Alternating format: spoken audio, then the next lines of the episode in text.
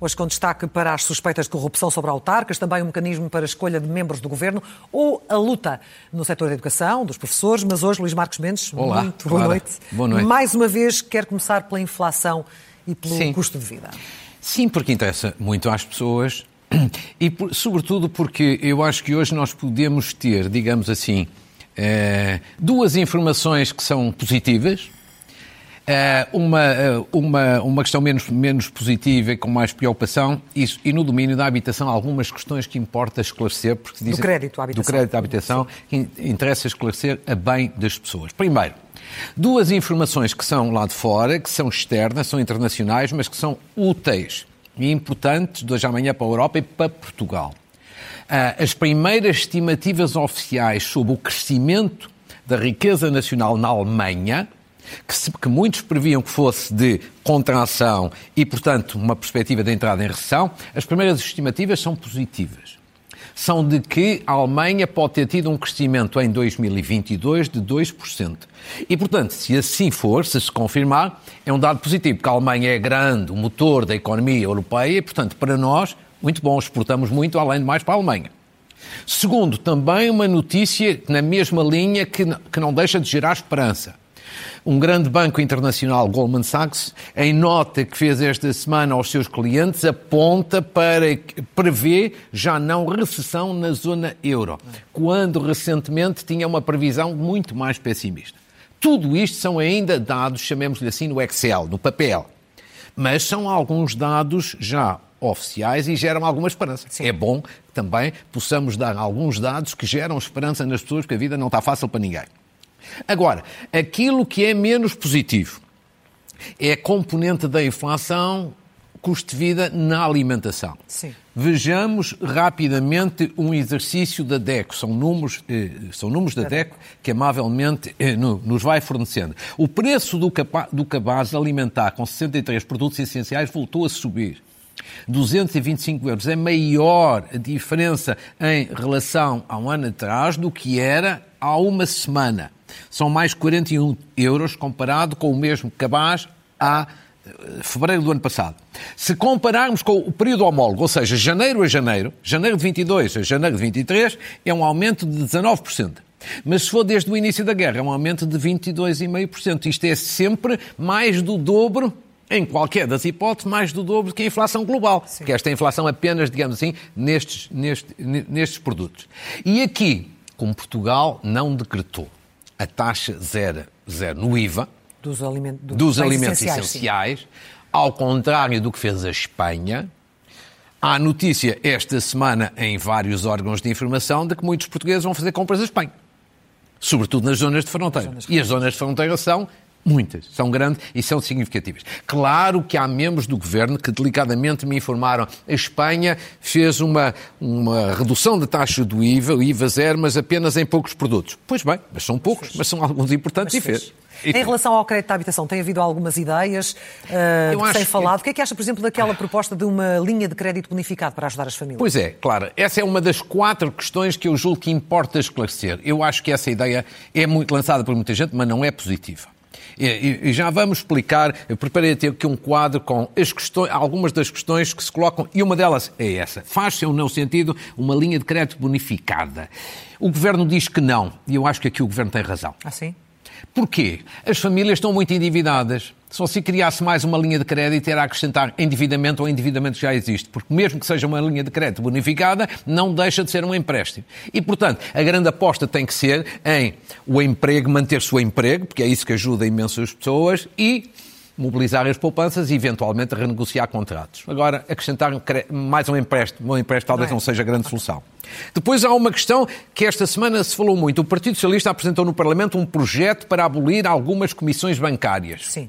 E eu já vi opiniões num sentido e noutro. Positivas e negativas. Pois bem, eu estive a estudar e acho que, em alguns casos, faz todo sentido este projeto de lei apresentado pelo Partido Socialista. Ah, é certo que também há projetos de lei apresentados por outros partidos.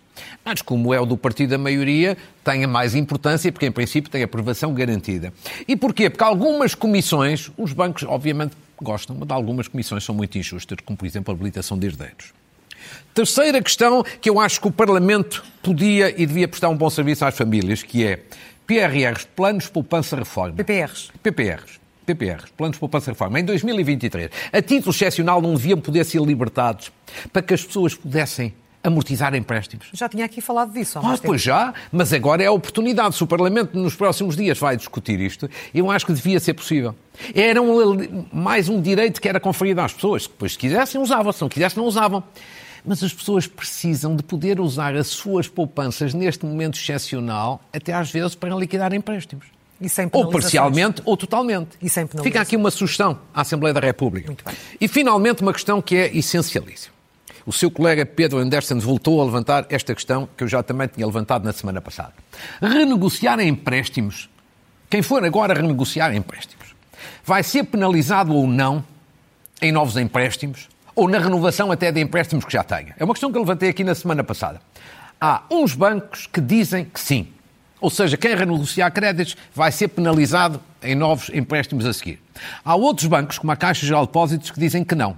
Ora, esta questão é muito importante ser esclarecida. E só o Banco de Portugal pode esclarecer isto definitivamente. Porquê? Porque senão as pessoas podem ir ao engano. De repente tem aqui uma renegociação e depois vão ser penalizados a seguir. Isto tem que ser muito bem esclarecido, sobretudo porque não é justo. Porquê? Ou claro, se você tiver um empréstimo e for renegociar nesta ocasião, não é por culpa sua, é por culpa da inflação, é por culpa da guerra, é da conjuntura internacional. Portanto, penalizar uma pessoa por isto, ela já está penalizada no aumento das prestações. E, portanto, é necessária uma decisão do regulador para que cada Ai, banco não, não decida por si. Acho que, é funda acho que é, primeiro, fundamental que o regulador, Banco de Portugal, esclareça esclareça. Sim ou não? Segundo, que se veja como é que se pode resolver o assunto, porque eventualmente isto pode implicar alguma negociação no quadro europeu e não apenas nacional. Mas é fundamental esclarecer as pessoas antes que partam para a negociação. E depois possam vir a ser. Até porque senão só podem ser de certa maneira, ameaçadas, entre aspas, pelos bancos. Olha, se o senhor faz renegociação, Sim. vai acontecer isto. É, eu acho que esta questão é muito sensível e muito delicada. Temos que ajudar a explicar às pessoas. E o Banco de Portugal deve fazê-lo, na sua opinião. Exatamente. Ora bem, neste arranque de ano eh, há novas suspeitas sobre Sim. autarcas eh, e o caso de Espinho é apenas o mais recente. É apenas o mais recente e, e, que acrescenta a vários casos que tivemos durante o ano que passou. Sim. E eu acho que esta situação começa a ser séria demais. Eu acho que aos olhos das pessoas, tudo o que tem acontecido, acho que muita gente tem uma percepção pública justo ou injustamente, de que o sistema político está podre, que está doente, que está decadente. E então, no domínio do poder local, começa a criar-se a ideia de que ser autarca não é currículo, é cadastro. Ora, isto é péssimo. Eu, ah, eu tenho para mim que a maior parte dos autarcas é gente séria e gente íntegra. Mas evidentemente que há gente que também não é e é preciso separar o trigo do joio. Mas há ou não que aumentar os mecanismos de fiscalização, Bom, primeiro, primeiro, de inspeção sobre o poder local? Também, mas antes disso é preciso perceber porque é que isto está a acontecer, claro.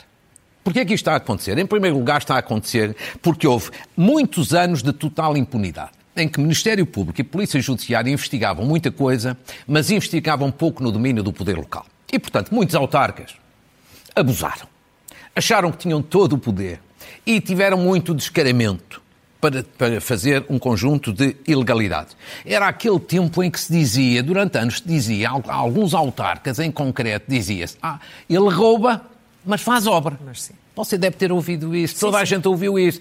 Mas, todavia, Ministério Público e Polícia Judiciária, ou por falta de meios, por qualquer outra razão, perdoavam. Isto, agora, felizmente, que as autoridades judiciais estão também acima do poder local. Ainda bem.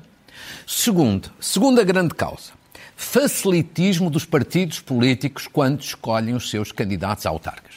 Os partidos querem ganhar. Isso é louvável, com certeza. Mas não se pode ganhar de qualquer maneira. É preciso ter regras, é preciso ter princípios. A política não pode ser a arte do vale tudo. E, portanto, tem que haver algum cuidado na escolha dos candidatos, quer dizer, o mérito, a competência, mas também a integridade, o caráter, a seriedade. E os partidos facilitam. Eu vi o Primeiro-Ministro eh, ontem em Coimbra dizer temos que ser mais exigentes. E eu acho que ele tem toda a razão. Agora, é importante é fazer, não é só dizer. Terceiro, há uma coisa que no domínio autárquico é fatal. Para a corrupção. que é a burocracia. Sobretudo em matéria de obras, de licenciamento de obras, licenciamento urbanístico. Ou seja, é burocracia que gera a seguir corrupção, porque é isto, em linguagem simples é isto. Criam-se dificuldades e depois vendem-se facilidades. Corrupção garantida. E por isso é que quase todos os casos que nós temos visto de corrupção autárquica está ligado a isto. Alguém tem que pôr um bocadinho de cobra isto? Não pode ser. O caso de Espinho é mais outro. Olha, vou-lhe dar um, um, exemplo. Inspeções às autarquias. Sim. Até ao tempo da Troika, ao governo de Passos Coelho, havia uma entidade em Portugal encarregada de fazer inspeções regulares nas autarquias. Chamava-se Inspeção Geral da Administração do Território, IGAT. Ela, no tempo da Troika, na prática acabou. O que é que eu quero dizer na prática? Ela foi integrada, foi fundida, foi integrada na Inspeção Geral de Finanças, mas acabou como uma inspeção geral das autarquias autónoma. E não devia ter acabado. Ainda esta semana, aqui neste estúdio, um juiz muito prestigiado do Tribunal de Contas, o Dr. Moraes Lopes, chamava a atenção dessa falha enorme. Você tem uma inspeção geral na saúde, na educação, tem a inspeção geral de finanças em geral. É preciso ter uma inspeção geral competente no domínio das autarquias locais.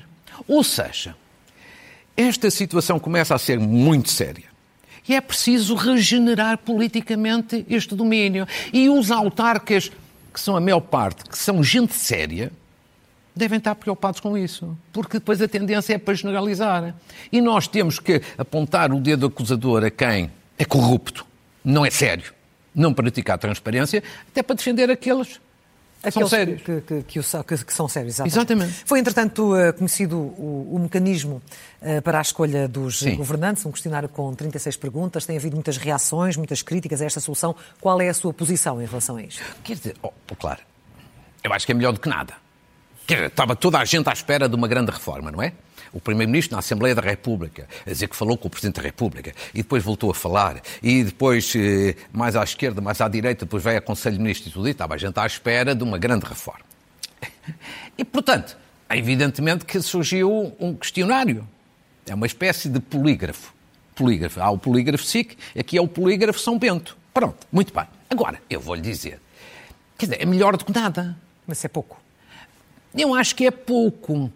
Evidentemente que eu já vi da esquerda à direita quase toda a gente a criticar. Mas eu acho que desajudar não, não desajuda no essencial. Pode ter aqui um ou outro efeito perverso. Portanto, é melhor ter, digamos assim, aqui um ambiente de investigar, indagar algumas matérias do que não ter nada.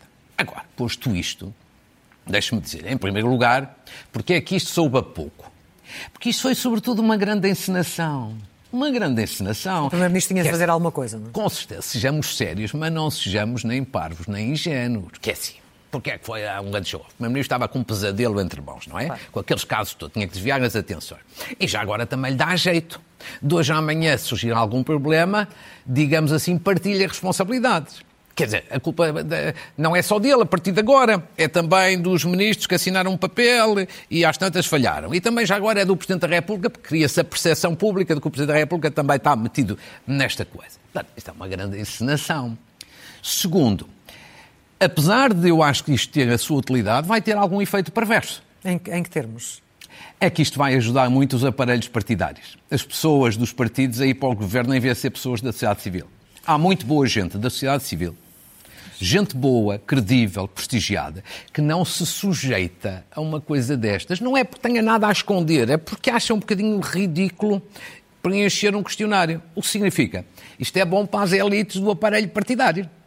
Chegam com mais facilidade ao governo, que essas preenchem o papel com a maior das, das tranquilidades. Agora, depois eu acho, ainda a sua questão há bocadinho, eu acho que é insuficiente. Porque, reparemos nos últimos casos que geraram em grande polémica. Miguel Alves. Hum. Não era preciso questionário nenhum para saber que ele era arguído. Sim. Era público e notório, não carecia de prova. Portanto, havia que ter, ter tido mais cuidado, não, não ter escolhido. Não era o questionário, portanto, que resolvia. Alexandra Reis, a secretária de Estado do Tesouro, Eu acho que com este questionário também não se detectaria se ela tinha recebido uma indemnização ou não da TAP. Isso detecta-se se o ministro que convida se for informado porque é que ela saiu da TAP e se recebeu ou não recebeu. Não é possível. Com o questionário não chegava lá. E muito menos a outra senhora, Carla Alves, acho que é assim que se chamava, Sim. da agricultura. Portanto, tudo para dizer, eu não sou tão crítico quanto aqueles que arrasaram esta ideia. Não, acho que é melhor do que nada. Semos franco, é melhor do que nada. Mas acho que não é, acho que devia ser complementada. Por exemplo, eu sou eu sou defensor de uma audição dos membros do governo para estas matérias no Parlamento. Já aqui expliquei. Como existe em Bruxelas, Sim. nos comissários europeus. Como, por exemplo, vi com muito gosto que Rui Tavares do Livre e o Livre defendem e até propõem isso no projeto de revisão constitucional. Acho que é um bom debate que deve ser feito nos próximos meses na Assembleia da República, porque acho que a ideia acho que é louvável. Agora, oh, claro, deixe-me dizer que a coisa mais importante de todas não é nem o questionário, nem uma lei, nem uma audição. A coisa mais importante são os partidos, todos eles, sobretudo os dois maiores, PS e PSD, terem a noção que têm que mudar de vida nesta matéria. Mudar de vida como? É regenerar o sistema político, é ter mais cuidado na escolha das pessoas, seja governante, seja deputado, seja autarcas para não termos esta situação que está a criar esta percepção pública de podridão. Depois diz-se, ah, é um exagero. Vá falar com as pessoas na rua. As pessoas na rua é isso que acham. E quando as pessoas acham isto e se gera esta sensação, esta imagem pública, esta percepção, isto é preocupante para a democracia. A mim aqui, ao falar disto, o que me está a preocupar não é o partido A, B ou C. O que me está a preocupar é a democracia que se vai enfraquecendo e a, e a confiança das pessoas na democracia e nas instituições. Portanto, é preciso, de facto, aqui um esforço para reabilitar o sistema político. É preciso ter mais cuidado. E às vezes é preciso dizer não. Na escolha de um autarca ou de um deputado ou de um governador, é preciso dizer não. Porquê? Porque as questões da integridade, do caráter, da ética, da seriedade são cada vez mais importantes, cada vez mais importantes. As pessoas são cada vez mais sensíveis a estas matérias e ainda bem que são. E o escrutínio também, como sabemos, é, claro. é cada vez maior e, e mais alargado. E ainda bem que é. Não podemos é. criticar, devemos uh, apoiar. Exatamente. Uh, temos um início do, de ano com, com novas sondagens. A mais recente revela um empate técnico entre o PS e o PSD. De alguma Sim. forma, isso já se refletiu também na postura das lideranças? Acho que, sobretudo, se refletiu na postura do Primeiro-Ministro na Assembleia da República esta semana. Ou seja, este foi o período mais difícil que o Governo atravessou, certo? Estamos Sabe, todos de acordo. E, e, surgiu uma sondagem intercampos para o Correio da Manhã e para o Negócios esta semana, foi a primeira deste ano, e a primeira que apanhou o reflexo, chamemos-lhe assim, desta crise enorme no Governo. Vamos ver rapidamente a tendência. Claro que é uma sondagem.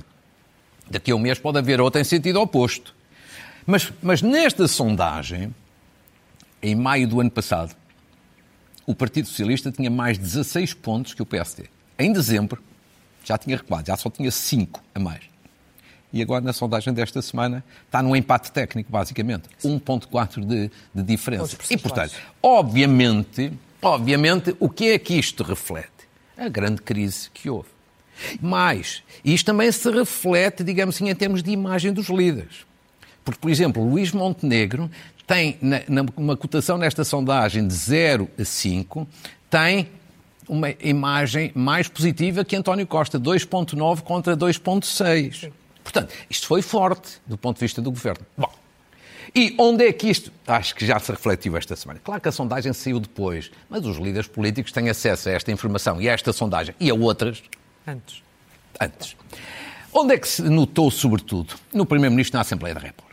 António Costa teve um debate esta semana na Assembleia da República. Tinha tido outro, como se recorda, há uma semana, o da moção de censura. A diferença foi do dia para a noite. Mudou radicalmente a atitude. Ou seja, no debate da semana passada, como na entrevista à Visão, tivemos um Primeiro-Ministro que é muito arrogante, a ideia do habituem-se, a, um bocadinho agressivo, a defender coisas às vezes indefensáveis sobre os casos do governo. A, e esta semana foi radicalmente diferente. Foi um Primeiro-Ministro humilde. Mais humilde, sim. Sereno. Um Primeiro-Ministro a pôr os pontos nos is, relativamente aos casos a ex-secretário de Estado do Turismo e a ex-secretário de Estado do Tesouro. Ou seja, a dizer a, dizer a verdade. A admitir erros. A admitir erros também, exatamente. E eu acho que foi por isso que o debate lhe correu bem. correu bem o debate a António Costa. E acho que este registro é o melhor registro para António Costa. Porque um primeiro-ministro de um governo de maioria absoluta tem vantagem, na minha opinião, em ter humildade e capacidade de diálogo. Agora, eu não sei é se António Costa vai manter este registro muito tempo ou se vai voltar a mudar daqui a uns meses quando melhorar nas sondagens. Para já, acho que foi positivo para ele.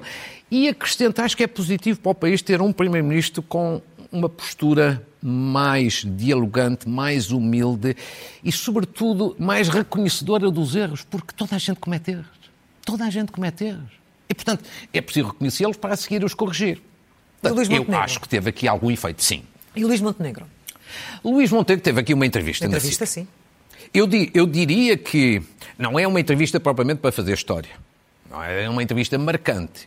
Agora, eu acho que, ele também já devia, devia, conhecer também a sondagem, eu acho que ele teve sobretudo uma atitude determinada. Não é que tenha grandes novidades, determinada, sobretudo em dois pontos. Uma, naquela parte, ele tem um problema, não é? Ali em Espinho. Sim. Se o Partido Socialista tem um problema com o Presidente da Câmara, Luís Montenegro tem um problema, não sabe ainda, não sabe ainda a dimensão do problema, com o seu deputado Pinto Moreira, que é o antigo, antigo Presidente da Câmara. Eu acho que ele foi, aí foi determinado dizendo ele vai sair de vice-presidente da bancada e de presidente da Comissão de Revisão Constitucional. Eu acho que ele fez bem. E bem fez bem. Não é normal isto acontecer. Por exemplo, tivemos Miguel Alves, que apesar de arguído, se manteve no governo. Não é habitual, não é normal, mas é correto o que ele fez e eu acho que ele, nesse plano, foi determinado. Como também acho que foi determinado na parte política da entrevista. Foi muito viva e, e, com, com, boas, boas questões colocadas pelo Bernardo Ferrão. É certo que os jornalistas, os laranjinhas não gostaram muito, mas o jornalista tem que fazer esse papel. Que, temos que compreender, fazer, uh, colocar questões. Muito bem. E, e, eu acho que o Luís Monteiro também teve bem determinado, sobretudo aquele momento de dizer que gostava de ir a votos com António Costa e não com Pedro Nuno Santos. O que é dar uma imagem com de... qualquer um. Dá com, com qualquer um. É uma imagem de determinação é, é, consistente. Claro que Claro, há aqui, há aqui duas, duas críticas que lhe fazem. Eu acho que numa a crítica faz, num ponto a crítica faz sentido, noutro, acho que já não. As duas críticas fazem é, ah, mas ele não tem, ainda não tem políticas alternativas. E a outra é, é equívoco em relação ao Chega. Eu diria, relativamente ao Chega, eu acho que a crítica faz algum sentido. Ou seja, eu acho que o PSD e o líder do PST tinham vantagem em dizer com o Chega, governo nunca. Nunca. Se alguém quer mudar de governo, vota no PSD, porque com o Chega, governo nunca. Eu acho é que acha que ele. Não sei, eu, eu, eu acho é que ele. Eu acho que ele pensa isso, mas eu acho que ele tinha vantagem em dizê-lo. Pronto, isso é a minha opinião há muito tempo. E acho que o PSD perde em não ter esta clareza. Agora, quanto à outra parte de dizer não tem alternativas, eu acho que aí é uma crítica injusta. Porquê? Porque ele chegou há, há, meia dúzia de meses, precisa de tempo, e não há eleições tão cedo. Eu queria aqui recordar que António Guterres, que na minha opinião foi o líder da oposição mais eficaz que houve em Portugal, não tanto como Primeiro-Ministro, mas líder da oposição, foi muito eficaz. Quando é que ele fez os grandes Estados Gerais, que foi a grande mobilização? Em 1995, em pleno ano das eleições. Mas ele tinha começado a liderança em 92. Quando é que apresentou as grandes medidas alternativas? A paixão da educação, combate à droga, que era o inimigo público número um. 95, não foi em 92. Ou seja, cada coisa em seu tempo. E, portanto, como se vê pelas sondagens, as coisas não correm mal a Luís Montenegro. Deixe-me, antes de mudarmos Sim. de tema, colocar-lhe ainda uma última questão sobre Pinto Moreira, porque disse que ele fez bem, apesar de não ser comum essa decisão, mas fez bem em afastá-lo desses, desses casos, nomeadamente vice-presidente da, da, da, bancada. Claro. E se ele for constituído arguído, deve haver consequências? Deve abandonar o Parlamento? Depende. Qual é a sua opinião? Se for constituído, vou lhe dizer, os meus critérios são muito exigentes nesta matéria, como sabe, desde pelo menos 2005. Uh, se, um, se for constituído arguído, por exemplo, um crime grave, tipo corrupção ou equiparado, acho que deve suspender funções. Deve suspender? Sim, é a minha, é a minha opinião pessoal. Entretanto, eh, na sequência do caso da indenização eh, de Alexandre Reis, vai Sim. mesmo ser feito um inquérito parlamentar é. à TAP? E bem? É. Ou não? Assim, assim. Assim, assim. Assim, assim. Eu vou dizer, há uma razão que justifica fazer o inquérito, que é analisar um conjunto de abusos que tem existido na TAP nestes últimos meses. Acho que é um, é um conjunto de abusos que, que, são inqualificáveis. Eu fiz aqui uma resenha rápida, porque as pessoas já, já não se lembram de alguns. Vejamos rapidamente. Há uns meses o abuso que era a preocupação da renovação da frota automóvel, que depois foi travada por, digamos assim, pressão do Presidente da República e da opinião pública. A indemnização milionária Alexandre Reis é o caso mais visível, com hoje ainda dados vindos a públicas a dizer que as, as, entidades financeiras do Ministério das Finanças souberam zero. Acho é. isto uma coisa de Três entidades. Três entidades. Falsas declarações à CMVM a respeito da saída de Alexandre Reis. Outro abuso. E esta semana mesmo, o subsídio de 450 euros por mês atribuído a diretores para andarem supostamente na Uber ou, ou sem ser supostamente, num tempo em que se cortam salários e que há contenção, contenção de custos. Quer dizer, eu acho que isto, claro que leva as pessoas e os partidos à Assembleia da República a dizer vamos averiguar tudo isto. Essa parte eu percebo. Agora, não havia necessidade de duplicar, de duplicar investigações, porque a Inspeção Geral de Finanças já está a fazer investigação por decisão do Governo à parte mais delicada que é a história da indemnização milionária Alexandre Reis. Portanto, é aqui uma certa duplicação. E depois eu acho que tem um outro efeito é que eu acho que este inquérito parlamentar vai ajudar imenso a desvalorizar a TAP, a baixar o seu valor para efeitos de privatização. Ora, como daqui a uns tempos teremos privatização, alemães e franceses, que são de hoje à amanhã os mais interessados nisto, esfregam as mãos de contente. Quanto mais baixar o preço, melhor.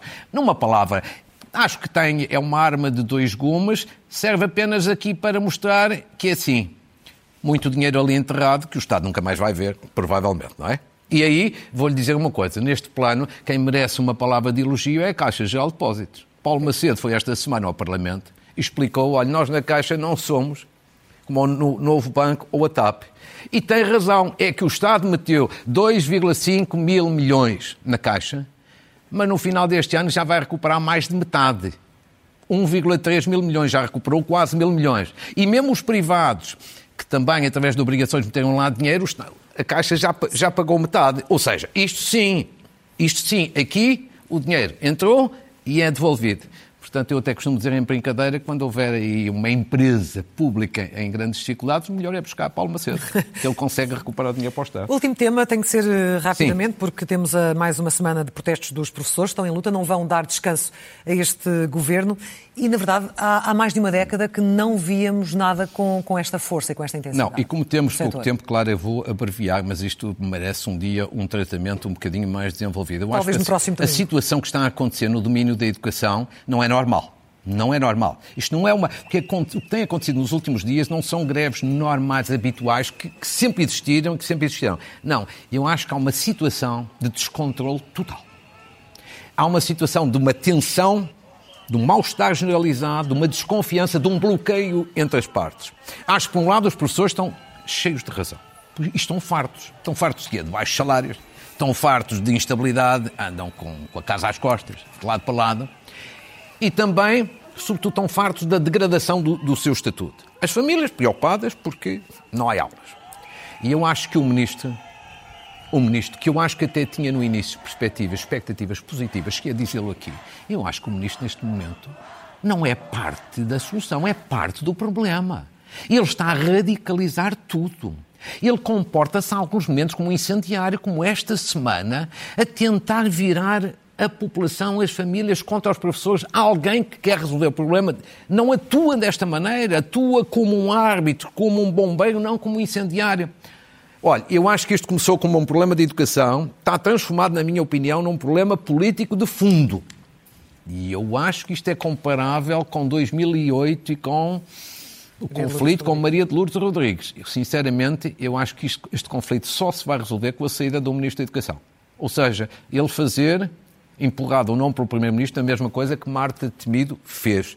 Acho que ele já não é parte da solução. Não é temos parte tempo do problema. Para os livros, mas temos tempo para Uh, as notas ah. finais, eu, eu penso, mas muito, seja muito, rápido, por favor. Não, é muito breve. E os livros também acho que é breve. Uma saudação a Carlos Moedas. Porquê? Por aquilo que toda a gente elogiou, fez um acordo e pôs ordem na questão das trotinetes. Um regulador é assim mesmo por razões de segurança. Uma saudação a Graça Freitas, a Diretora-Geral de Saúde, que se reformou e vai sair. Eu acho que ela, que dá uma, grande, que dá uma entrevista ao Expresso muito interessante, este fim de semana merece aqui uma saudação muito especial. E acho que até merece ser agraciada de hoje à manhã pelo Presidente da República. Porque acho que ela, no domínio da pandemia, cometeu seguramente erros, como qualquer pessoa no lugar dela sempre cometeria. Porque era tudo novo, ninguém sabia de nada. Mas eu acho que ela prestou um serviço público notável. E mais, vim ontem a saber que fazia tudo isso lutava contra a pandemia no momento em que também ela lutava contra um cancro, Sim. fazendo quimioterapia com todas as dificuldades inerentes. Acho que ela merece uma homenagem. Uma saudação a Francisco Vezel, Francisca Vezelco, é uma jovem aqui de Carcavelos, aqui ao lado, campeão mundial de surf em eh, júniores. E, e e uma palavra para Carlos Lopes, o campeão do atletismo, que está com problemas de saúde, um, é um grande amigo. Uma palavra para ele. Podemos ver os livros ou não? Neste momento não temos tempo, Luís Marcos então, Mendes. Deixamos para a próxima semana também para desenvolver para, a questão dos professores, está bem? Deixamos para a próxima Porque semana. Porque o assunto sempre... vai manter-se. Na próxima semana vai haver também uma reunião uh, com claro. o Ministro da Educação, portanto terá tema para, para com, desenvolver. Com todo o gosto. No próximo domingo. Até Cumprindo lá. sempre as suas ordens. Muito obrigada. Até domingo. Obrigado.